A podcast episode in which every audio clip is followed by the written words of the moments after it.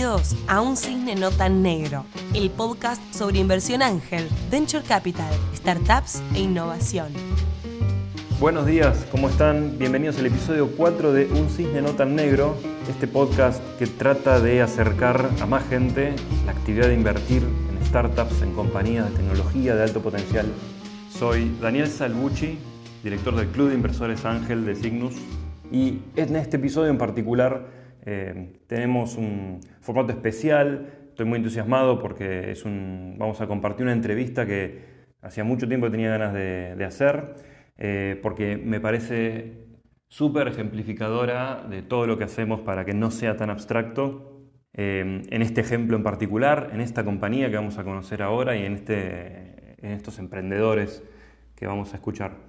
Así que sin mucho más, vamos directamente a la entrevista con Yuyo Llamazares Beck de STAM.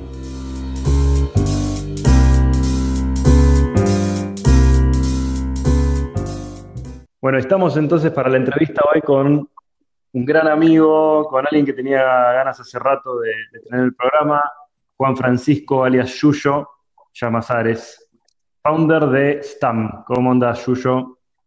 Hola, Daniel. Muy bien. Eh, muchas gracias también por, por invitarme y poder formar parte del podcast, que también tenía bastante ganas de, poder participar. No, no, gracias a vos. Bueno, como, como sabés, acá nos, nos interesa eh, entrevistar grandes emprendedores que están haciendo cosas geniales desde Argentina para el mundo y, vos sos para mí uno de los, eh, uno de los grandes este, ejemplos de eso. Eh, si te parece, comencemos contándole a los que nos escuchan eh, muy rápidamente, porque es algo complejo, pero como vos sabés hacerlo bien, eh, contar qué es esta compañía que fundaste con, tu primo Federico y que se llama STAM. Muy bien. Eh, bueno, básicamente STAM es una empresa de, bioingeniería que se dedica a desarrollar instrumentos para la industria de, de biomanufactura o de bioprocesos. y esto lo hacemos tratando de incorporar eh, las últimas tecnologías eh, hoy que existen para incrementar la eficiencia de, la industria de bioprocesos. Que la palabra bioproceso es una palabra desconocida para mucha gente, pero básicamente eh, representa el universo en donde usamos células como fábricas para producir moléculas, que pueden ser moléculas químicas o biológicas, como las proteínas. Y en ese sentido, están, en lo que se enfoca es en desarrollar estas, estos instrumentos que permiten que la biotecnología y los bioprocesos lleguen a las manos de más gente para solucionar más problemas de una manera descentralizada. Suyo, y, poniéndolo en otras palabras, eh, STAM está en el área de trabajar con microorganismos es algo que parece raro, pero en realidad es cotidiano de todos los días, en la alimentación, en la medicina. Contanos dos o tres casos así todos nos damos cuenta y después, ¿por qué vos lo haces muy distinto a, la, industria actual? Genial. Sí, como, como vos decís, eh, la, biotecnología y, las funciones o las herramientas que nos brindan los bioprocesos son cosas con las que tenemos contacto todos los días. Eh, el caso generalmente más, más común y, más cotidiano para la gente que, le gusta comer el pan o, tomar cerveza o vinos es el más claro y el más cotidiano. Todo lo que tiene que ver con microorganismos que usamos para fermentar alimentos generalmente se hacen crecer eh, en bioreactores, eh, que es como este instrumento central de, de la industria de los bioprocesos.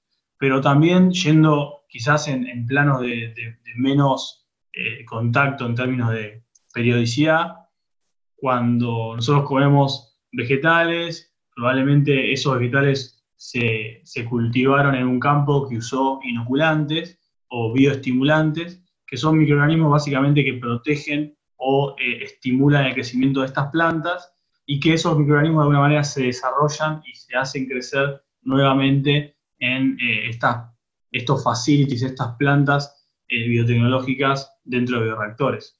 Y por último, en lo que tiene que ver con la industria de medicina, eh, todo lo que tiene que ver con tratamientos, que pueden ser tratamientos celulares ahora en estos últimos años, en donde se usan células de pacientes para tratar y hacer como un reboost o un restarteado del sistema inmunológico de los pacientes, o el más común de todos, la producción de vacunas, también eh, son soluciones que podemos tener hoy en día gracias a la industria eh, biotecnológica y al uso de, estos bioreactores o, toda la, toda la, plétora de, instrumentos que se usan para poder interactuar. Como vos decís, esos bioreactores son el corazón central de casi todas las industrias alimenticias y de la mm. gran parte y creciente industria de, medicamentos. Mm. Ahora, esos eh, no son más que grandes tachos donde sucede la magia turbulenta y eh, caótica de microorganismos que crecen y se reproducen. STAM viene a cambiar eso, ¿no? Claro, sí, y en realidad como que venimos con, el espíritu de, mejorar y, hacer una actualización a una tecnología que ya tiene 100 años desde que se desarrolló y se implementó eh, y que nos ha traído un montón de soluciones al mundo moderno, ¿no? pero que no se ha revisitado por, digamos, el establishment o la infraestructura regulatoria. Y nosotros ahí en, eso, de, básicamente de, encontrarnos con este problema de lo dificultoso que, es eh, realmente usar la tecnología para solucionar problemas reales, en todo lo que tiene que ver con adquirir esta infraestructura, atravesar eh, todos estos pasos, encontramos esta oportunidad que básicamente es usar el sistema que, usa la naturaleza para, hacer crecer microorganismos, que es básicamente el régimen laminar. ¿no? Cuando nosotros vemos cómo nuestro cuerpo, por ejemplo, se encarga de alimentar y de mantener a todas las células de nuestro cuerpo, no vemos un aspa o una hélice girando a 5.000 revoluciones por minuto, sino que vemos como un, un sistema de, como un río, digamos, que se va moviendo eh, la sangre por dentro del cuerpo de una manera súper controlada y súper periódica y súper predecible eh, para llegar a todos los rincones del cuerpo y, ofrecer oxígeno, ofrecer nutrientes. Eh, entonces nosotros en eso vimos como una, una lección muy grande, decir, bueno, qué eficiente que es el sistema circulatorio, qué eficiente que son las plantas cuidando grandes, un gran número de células con sistemas que son prácticamente pasivos o muy eficientes en términos de bombeo.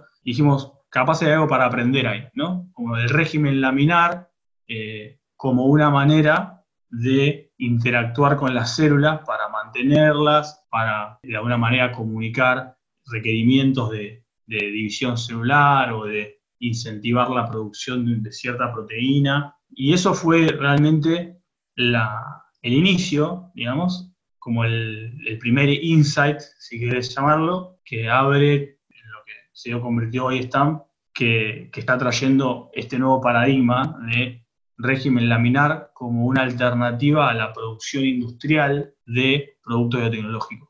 En, otras palabras, están diseñando equipamiento, tecnología que converge, en la cual convergen varias tecnologías de punta, que lo que va a permitir es cambiar la forma entera en que se hace en una industria entera hace muchos años, que es la biotecnología, la forma de hacer crecer microorganismos, que es el corazón de, esas, de esas industrias, y que obviamente ¿no? habilita a no solo a cambiarla en, la forma de producción, como vos me has contado, he aprendido mucho los últimos años con, ustedes, de batch o lotes de muchos litros a poder generar litros por minuto en mm. escalas de distintos tamaños, y, ese, y hasta ahí ya es revolucionario, pero la otra capa de revolución que viene después tiene que ver con digitalizar esto, ¿no? Sí, y eso se desprende quizás de la oportunidad de, poder hacer un seguimiento mucho más eh, exhaustivo de cada célula, ¿no? Porque quizás como para bajar un poco más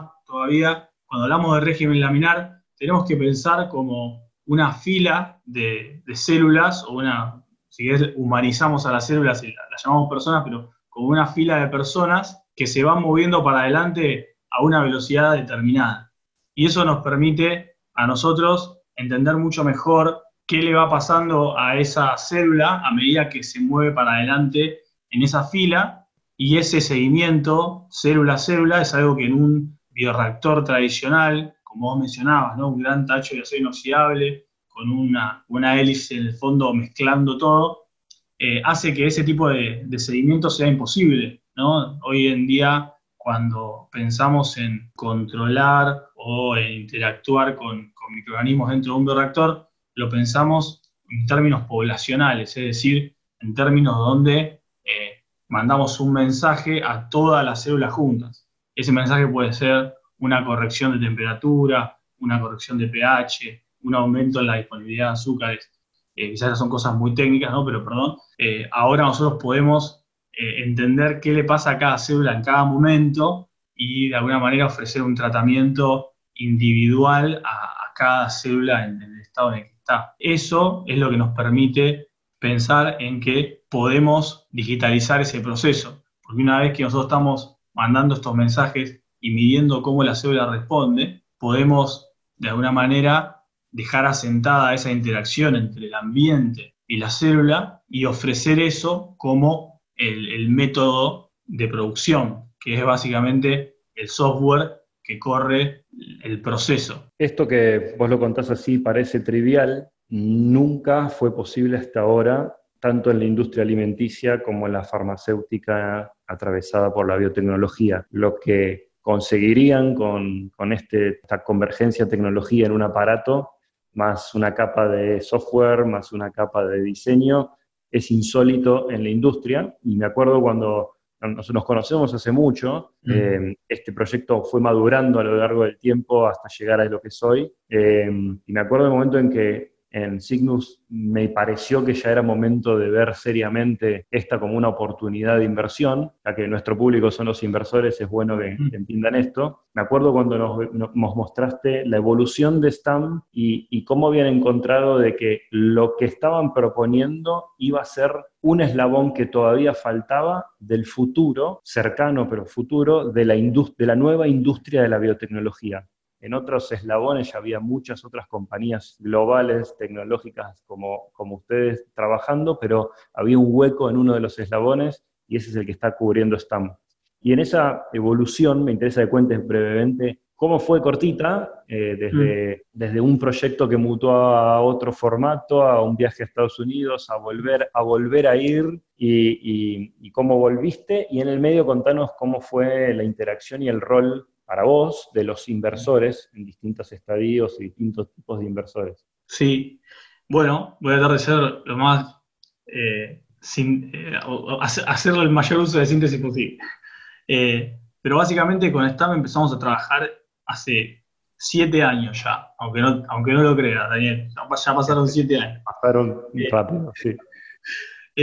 y sinceramente surge de, detectar una oportunidad en la industria cervecera, en realidad. Yo estaba estudiando agronomía en la universidad, especializándome en biotecnología y aprendí bastante de, la industria de bioprocesos y cuando fue el boom de la industria cervecera en Argentina, con Federico detectamos la oportunidad de convertirnos en proveedores de, levaduras para ese sector, para el sector de, cerveceros artesanales, que no había ningún proveedor nacional que esté haciendo eso. Eh, entonces eso de alguna manera nos, convocó a, hacer un relevamiento de mercado en Argentina, a entender realmente los requerimientos de ese producto para los cerveceros y a diseñar una planta eh, biotecnológica para Latinoamérica. Y lo que aprendimos muy rápido eh, fue que la demanda de, de, levadura existía, que era algo muy real, pero que a la hora de implementar esa solución, el costo de una planta biotecnológica en Argentina hacía que, ese producto sea inviable, el riesgo era muy alto en términos de inversión. Entonces, como que ese fue el primer, el primer pivot que tuvimos que hacer, de decir, ok, en realidad no hay un proveedor de levaduras líquidas en Argentina porque hay una barrera muy alta de ingreso a la, a la tecnología. Entonces, quizás la oportunidad está en innovar, en bajar esa barrera a través del desarrollo de de un nuevo método para producir estas levaduras. Eso fue lo, como creo, uno de los grandes primeros pivotes. Y ahí fue que propusimos este concepto ¿no? de microfábrica biotecnológica que permita eh, la producción de microorganismos de manera descentralizada, de baja escala, para atender necesidades locales, que quizás ya se empezaba a ver esa, ese, en ese momento, ya había empresas que lo estaban haciendo en la industria automotriz, pero en biotecnología no, estaba, no había sucedido nunca. Y eso fue lo que propusimos. Desarrollamos un método de producción, particularmente para levaduras, de baja escala, para atender necesidades locales. Cuando hacemos eso, nos damos cuenta de que igual necesitábamos capital. Acá el rol de, los inversores fue, fue clave, no podríamos haber perseguido esto sin, sin, sin un capital de, inversión que, que siga esa lógica, que en su momento fue Grid Exponencial, que estaba arrancando junto a la Cámara Argentina de Biotecnología, y también inversores ángeles. Tuvimos un inversor ángel que lo que me permitió a mí particularmente fue viajar a Estados Unidos, porque cuando presentamos este concepto de microfábrica biotecnológica, quedamos seleccionados para Singularity University para hacer un programa de, impacto global y fue gracias a este, a este inversor ángel que realmente yo pude eh, tener el tiempo y, el presupuesto para poder explorar esta, esta oportunidad. Así que eso si no hubiera existido, realmente no, yo personalmente no lo podría haber hecho, no tenía los elementos para, para perseguir tendrías, eso. Tendrías otro tipo de compañía probablemente. De 100%. Tendríamos que haber atendido otro tipo de urgencias y eso no, no nos hubiese permitido no comprometer, por decirlo de alguna manera, lo que para nosotros era central, ¿no? Realmente creo que esa es la, suerte que hemos tenido nosotros. Que Fuiste a Singularity, volviste, perdón que te interrumpí. Sí, sí, no, no, tranquilo de vuelta con Grid, con Mati Peire, que hace un trabajo espectacular en biotecnología, en crear compañías como las tuyas, ayudar a que existan. volcaste mucho de lo que ¿no? viste allá en Singularity, le dieron una vuelta de rosca a la compañía y eso hizo que después de avanzar tengas otra oportunidad de volver a ir para, a San Francisco. Sí, y ahí volvimos, eso nos, nos, incorporó todos estos conceptos de, de la industria 4.0, la intersección entre la biología y lo digital, cómo está sucediendo, ¿no? Como todo eso eh, nos sirvió mucho para, para articular lo que ya veníamos pensando, ¿no? Generalmente esto de encontrar las palabras o, de armar estas retóricas es muy importante para comunicar ideas eh, y eso ahí lo, lo, saben hacer muy bien. Cuando volvimos, implementamos el concepto de micro, microfábrica biotecnológica, empezamos a ofrecer nuestro producto de levaduras líquidas para cerveceros artesanales en Argentina y eso eh, nos abrió la oportunidad de volver a, presentarnos para una aceleradora que es IndieBio en San Francisco, nuevamente presentando este concepto ahora ya con mucho más evidencia y como la tecnología validada. Y bueno, fuimos seleccionados a mediados del año pasado para participar del séptimo ciclo de, esta aceleradora, que ya era mucho más específico. Te fuiste vos para allá, fue tu primo también. ¿Y qué pasó ahí? Terminaron yendo todos.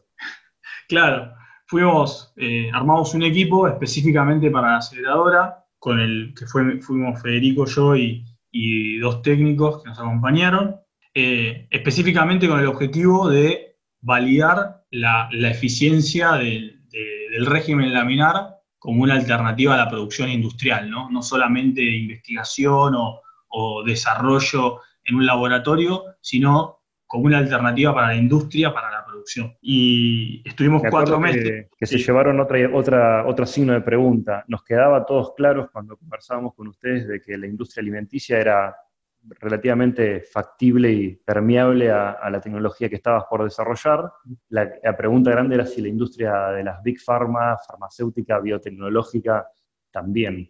Contá ahora cómo fuiste para allá, se fueron todos y, qué, con, qué, con qué parte de estas hipótesis volviste con respuesta. Sí, qué bueno que, eh, qué bueno tenerte a vos, Dani, que también estuviste atravesándolo para recordarme estas cosas, porque a veces uno hace como tiene memoria selectiva.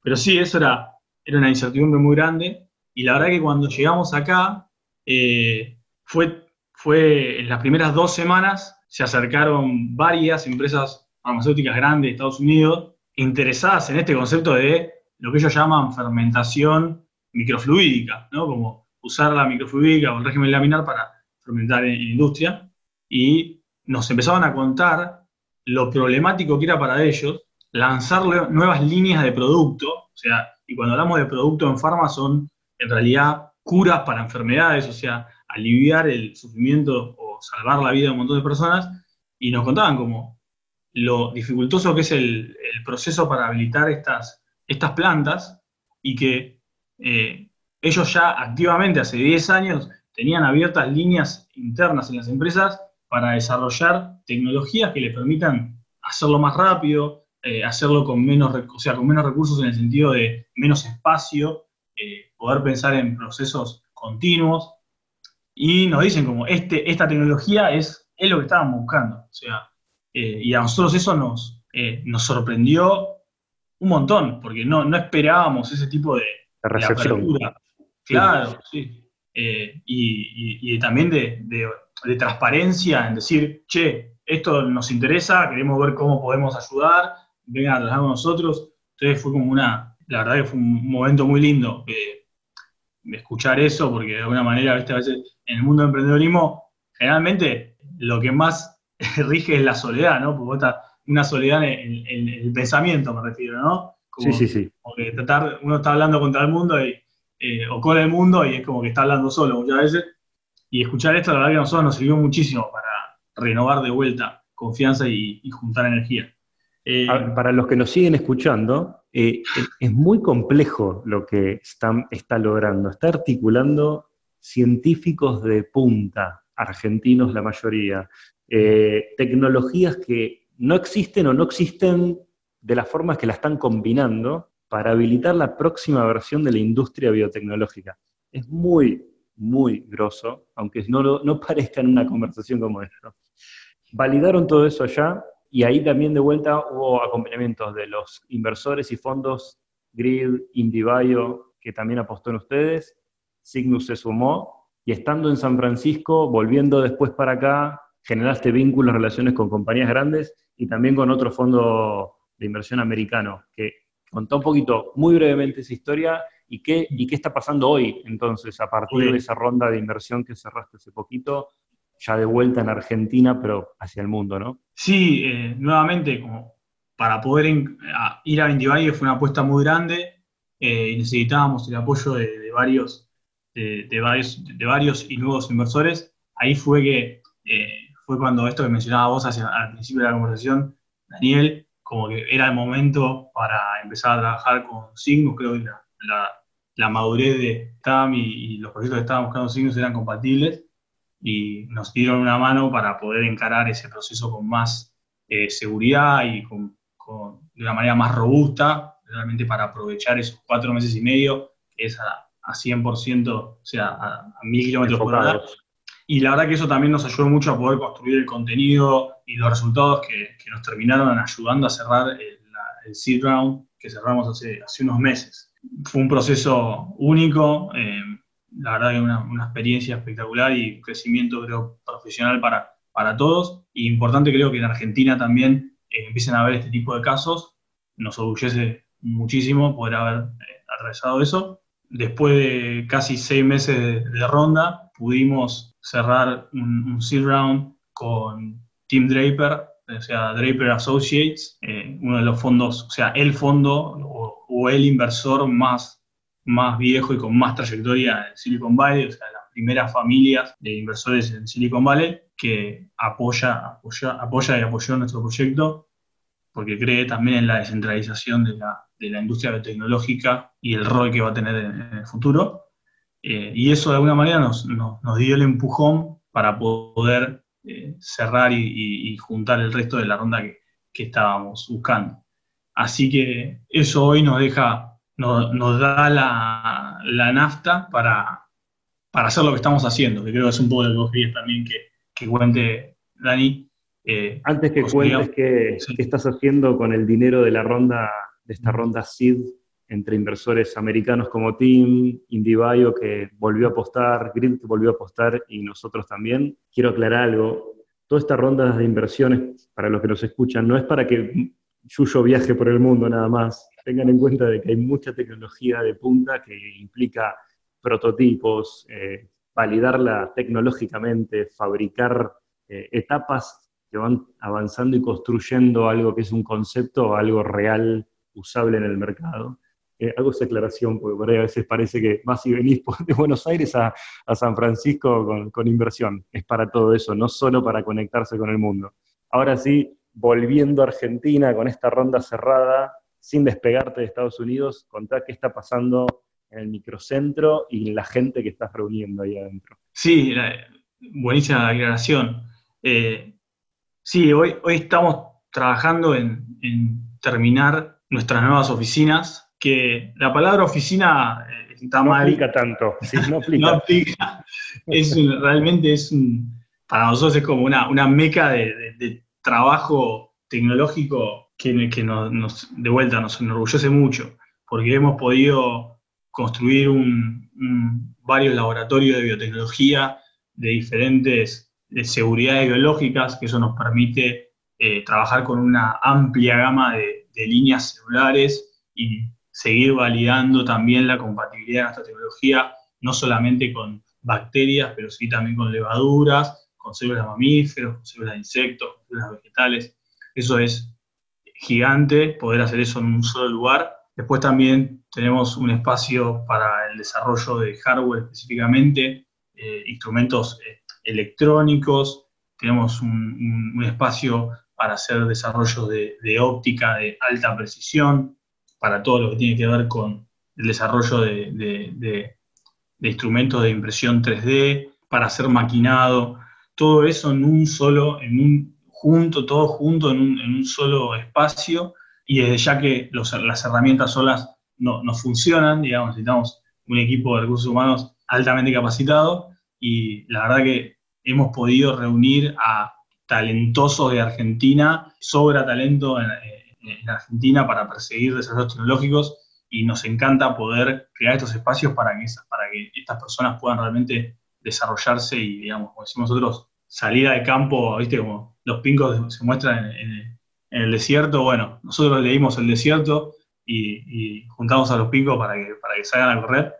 Eh, vuelvo, vuelvo a traducir y de paso para agregar algo a esta historia. Eh, Yuyo, en los cuatro años que lo conozco, ha sido, aparte de un tipo visionario, un, eh, un líder, porque para construir este tipo de compañías tienen que ser líderes, con un grado extra de complejidad, porque él tiene que liderar científicos, científicos súper talentosos, bien formados de Argentina, de encima diferentes áreas electrónica, biomateriales, biología, eh, ciencias de la computación, electrónica, microelectrónica, microfluídica, todos esos eh, talentosos científicos, hoy tenés 20 enormes talentosos científicos que estaban en el sistema científico argentino, que ahora, sin dejar el laboratorio y sin dejar su rol en el, ámbito científico, tienen un propósito mucho más grande de construir juntos un producto eh, de nivel industrial biotecnológico.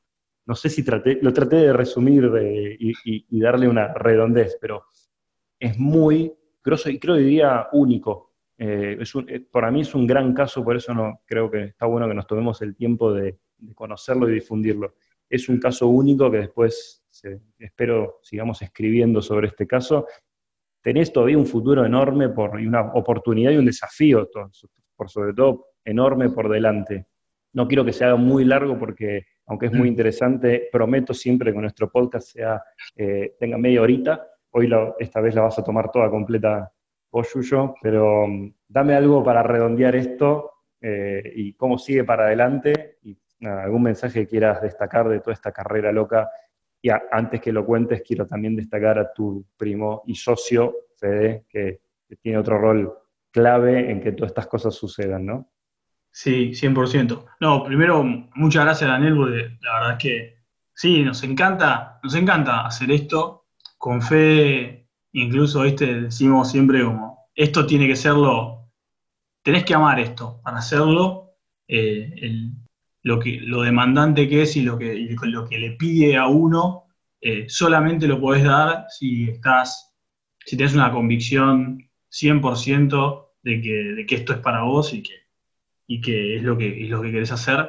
Así que la verdad que todo este trabajo lo hacemos con, muchísimo placer, ver realmente toda esta gente trabajando de la forma que lo hacen, con, la entrega que lo hacen y, también con el salto de fe que, lo hacen es, inspirador y estamos súper agradecidos también por toda la gente que colabora con nosotros. y sí, ha sido muy desafiante también, ¿no? Como aprender, aprender de todo esto, ¿no? Como que sería una locura pensar que nosotros, Federico y yo, somos profesionales o expertos de todas estas áreas, pero bueno, no es lo que, no es lo, que queremos, ¿no? Es, nosotros tratamos de, al revés, poner en valor a este talento y hacer las preguntas para de alguna manera tratar de desbloquear eh, ese, ese, conocimiento, ese expertise que, que, ya lo trae la gente con la que trabajamos eh, y enfocarlo, y enfocarlo hacia, hacia, este problema que es el que nos moviliza a nosotros. Como, para, sí, como, como conclusión o cierre,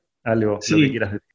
Yo, la verdad que me considero una persona súper optimista ante la realidad, digamos, eh, y hoy, después de siete años trabajando, este era el espacio que, nosotros queríamos construir para, para trabajar, principalmente porque no, no, no existía, era donde queríamos trabajar nosotros y ese espacio no existía.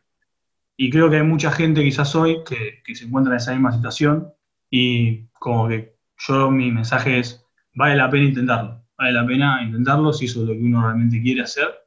Eh, está lleno de, recompensas, lleno de aprendizajes y desafíos, y en la medida que, sea posible perseguirlo, lo recomiendo plenamente.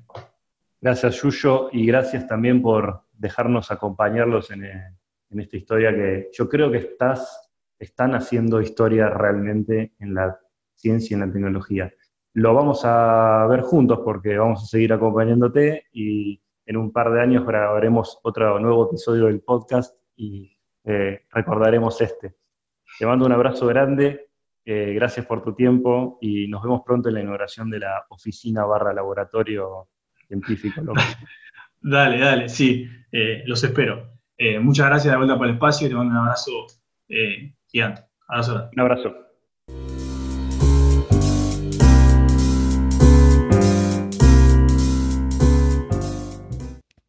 Bueno, ¿qué les pareció? Espero que haya sido interesante la historia de, Yuyo y de cómo, los inversores y nosotros también como inversores los acompañamos en este, en este desafío, que todavía queda muchísimo por delante. Simplemente para despedirnos, como siempre, los invito a que compartan este podcast con más personas, así se, se enteran. Síganos en nuestras redes sociales, arroba Cygnus Angels, tanto en Twitter como en Instagram. Los espero en, la próximo, en el próximo episodio. Adiós.